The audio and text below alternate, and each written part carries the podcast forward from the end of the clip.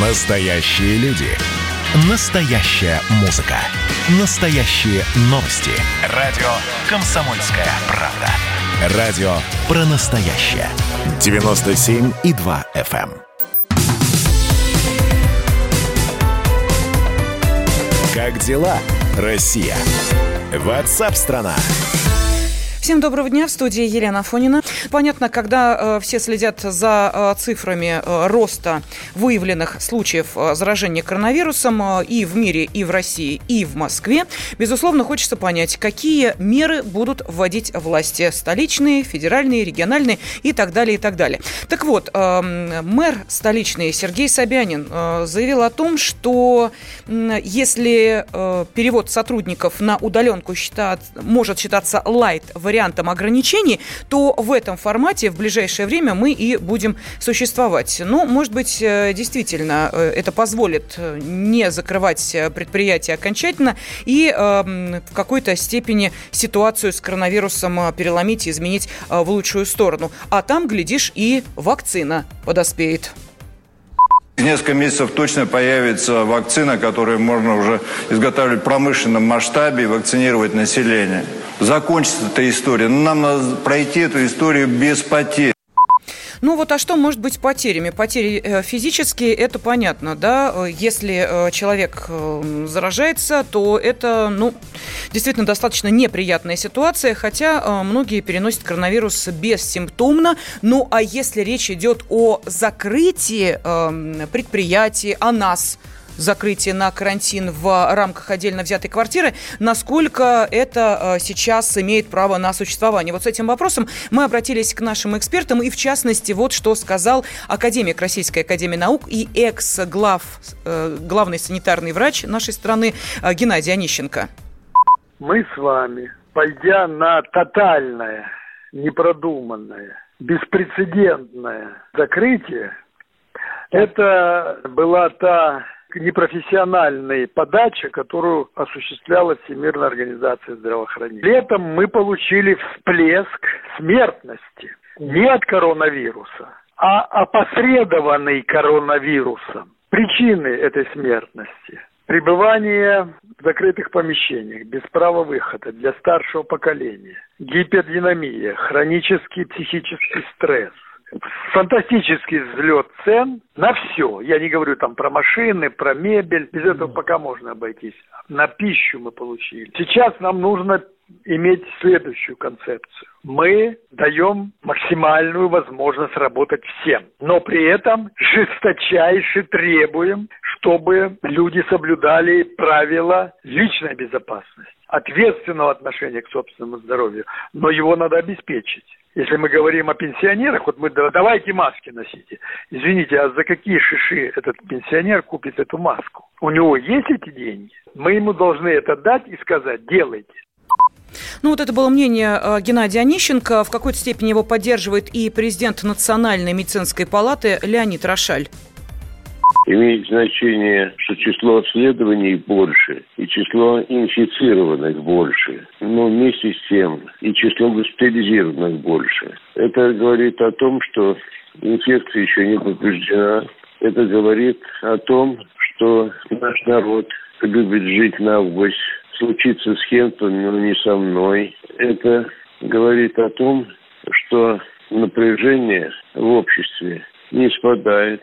Это говорит о том, что все же соблюдать элементарные совершенно правила охраны своего здоровья и своих окружающих должно соблюдаться неукоснительно. Ну а пока в столице на фоне роста заболеваемости возвращены некоторые ограничения. Люди старше 65 лет и граждане с хроническими заболеваниями а, должны соблюдать режим самоизоляции. Работодатели переводят часть сотрудников на удаленку. Социальные карты у школьников и пенсионеров временно заблокированы. Кстати, некоторые москвичи начали жаловаться, что им заблокировали транспортные карты необоснованно. А вот а, предприятия не понимают, а почему их должны штрафовать, если они не предоставляют предоставляют э, данные о тех сотрудниках, э, которые сейчас ушли на удаленный режим работы. Вот те самые 30%. Об этих людях э, должна быть информация, а именно номера их машин, э, телефоны и номера карты «Тройка». Вот для чего все это нужно? И будут ли эти меры действенны, если мы говорим о снижении уровня заболеваемости? Давайте я сейчас эм, к нашему разговору подключим экономиста, члена президиума Общероссийской общественной организации малого и среднего предпринимательства «Опора России» Юрия Савелова. Юрий Михайлович, здравствуйте. Добрый день. Да, добрый, добрый день. день. Ну вот смотрите, Сергей Собянин говорит о том, что предотвратить полное закрытие предприятий на фоне пандемии коронавируса а, позволяет вот именно контроль за сотрудниками, которые перешли на удаленный режим. Вот я, честно говоря, не вижу здесь логической цепочки. Может быть, вы да, ее объясните? Да, давайте попробуем. Во-первых, смотрите, сейчас очень жесткие условия для предпринимателей в том плане, если э, сотрудников вы не отправите на удаленку, первый штраф, по-моему, 300 рублей, потом 300 второй 600 тысяч, и потом вас закрывают на 90 дней. Это самое страшное. Штраф можно еще как-то пережить, выплатить. А вот если вас закроют на 90 дней, вот, то фирма остановится, она будет банкротом. Это понятно. Любая фирма, любая организация. Условия очень жесткие, поэтому предприниматели должны их выполнять. Это понятно. Угу. А теперь как? А теперь отвечаю на ваш вопрос, как вы говорите, как это выглядит. А, наверное, вот номера телефонов, номера автомобилей, да, э, по ним, наверное, будут отслеживать что сотрудник должен находиться на удаленке, а он в это время находится где-нибудь в судуновских банях. Юрий Михайлович, говорю, простите, да? простите, сразу, сразу уточняю. Удаленка да. – это не самоизоляция.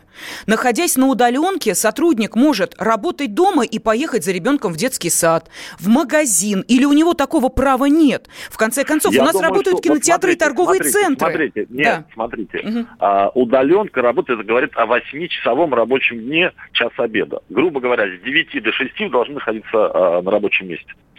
Вот что такое удаленка. Уже есть определенные нормы, вот, по которым, э, как считать удаленку. Не может человек в 2 часа дня пойти в детский сад или в магазин. Нет. Это уже будет прогул.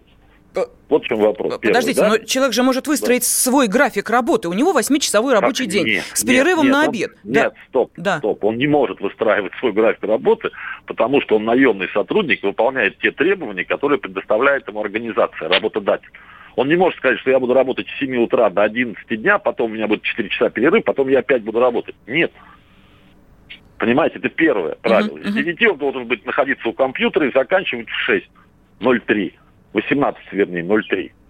Вот идет о чем разговор. Вот мы сейчас отправляем людей на удаленку, в 9 они включают компьютер, без 5-9, все. Он на рабочем месте, с ним могут общаться, он выполняет свою работу, его в любой момент можно по скайпу с ним связаться или по телефону, вот, дать указания или что-то спросить. Идет нормально, более-менее работа на удаленке. Более-менее нормально. Угу. Вот, как это выглядит. Хорошо, а, да, да, да, пожалуйста, пожалуйста. Угу. Вот, дальше идет. Тут вопрос другой. 30%, допустим, во-первых, я хочу сказать, э, из двух зол выбирают меньше. Вот эти вот 30% сотрудников, которых надо было отправить на удаленку, это меньше зло, чем просто закрыть предприятие, как это было в апреле-мае. Мы как-то выживаем, пытаемся что-то делать, пытаемся сохранить свой бизнес, идет какая-то работа. Вот, но 30%, а кого отправить на удаленку? Ведь у всех бизнес разный. Как вот вы, допустим, э, магазин, там, где у вас 25 сотрудников, как вы отправите 30 э, работников на удаленку, 30%. Ну или если у вас, допустим, э, небольшое заведение под названием кафе и прочее, прочее. Совершенно верно. Повара да. ушли на удаленку. Да, кормить да, понимаете, не вот есть сложность, что два повара у меня, а если у меня вообще один повар, конечно. Вот мы сейчас почему-то все возникло. Мы угу. сидели и резали до одного человека, кого же отправить на удаленку. Мы не говорим о тех, кто в зоне риска, да, с болезнями, с хроническими, э, с возрастом, это сразу идут, и, как говорится, они на удаленке, понятно. А еще кого отправить? Вот. И возникает вопрос, ведь не все могут работать на удаленке, да? Допустим, водитель автомобиля может работать на удаленке? Ну, понятно, что нет. И как быть в этой ситуации? Вот на эти вопросы еще ответа нет до конца. Угу. Вот как хотите, да? Значит, я водителя не оставляю, а менеджеры, которых обслуживают водители, они все уйдут на удаленку, хотя должны находиться вроде бы тоже в офисе. Ну, по крайней мере, вот мы как-то этот вопрос решили. Почему? Я еще раз хочу сказать. Вот наименьшее зло. Завтра придет и скажет, а вот если завтра скажет еще 10% мне надо убрать на удаленку, или 20%, тогда начнутся уже проблемы более серьезные, глобально. Эти 30% это та грань во многих предприятиях, ну где дальше уже с удаленкой начнутся проблемы, если дальше отправлять. Нет, ну логика понятна. То есть, с одной стороны, да. мы отправляем на удаленку людей, которые могут в офисе э, целыми днями не находиться. Это и бухгалтер, это может быть и э, человек, да, который... Да, ну, менеджеры там... по продажам, да, вот юристы, допустим, или которые э, разбирают тоже. Один день могут быть, а в другой день обя- обязаны... Юрий Михайлович, скажите, там, пожалуйста, да. а вот э, если все-таки ситуация будет э, развиваться по не очень хорошему для бизнеса сценарию, э, чем может, это может обернуться для э, предприятий малого и среднего бизнеса? вы знаете, закрытием, как и было в апреле, в мае. Сами предприниматели не заинтересованы в своем закрытии или банкротстве бизнеса. Они будут до последнего пытаться его удержать, вкладывая все свои средства, оставшиеся, чтобы потом, знаете, не возрождаться после пандемии. Пандемия пройдет, а бизнеса уже нету, да, и вообще ничего нет, все разрушено, пепел один остался. Поэтому предприниматели в любой ситуации пытаются удержать свой бизнес, вот, насколько у них хватит сил экономических, угу. до последнего. А, это было всегда и есть всегда. Насколько здесь опять поддержит государство? Если начнут закрывать предприятия, да, или ну, люди не смогут, или удаленку предложат не 30, а 40 или 50 процентов. Ну, это вот просто какое-то будет, ну, я не знаю, копание, что ли, потихонечку, выживание, не выживание, вообще непонятно. Спасибо. знаете, я вам хочу что сказать. Сейчас, подождите. Знаете, Юрий Михайлович, у нас, сказать? к сожалению, время заканчивается. В любом случае, огромное вам спасибо за ваш комментарий и внятный рассказ о том, как эту ситуацию э, ограничениями воспринимает бизнес. Экономист Юрий Савелов был с нами на связи. Как дела, Россия? Ватсап-страна! страна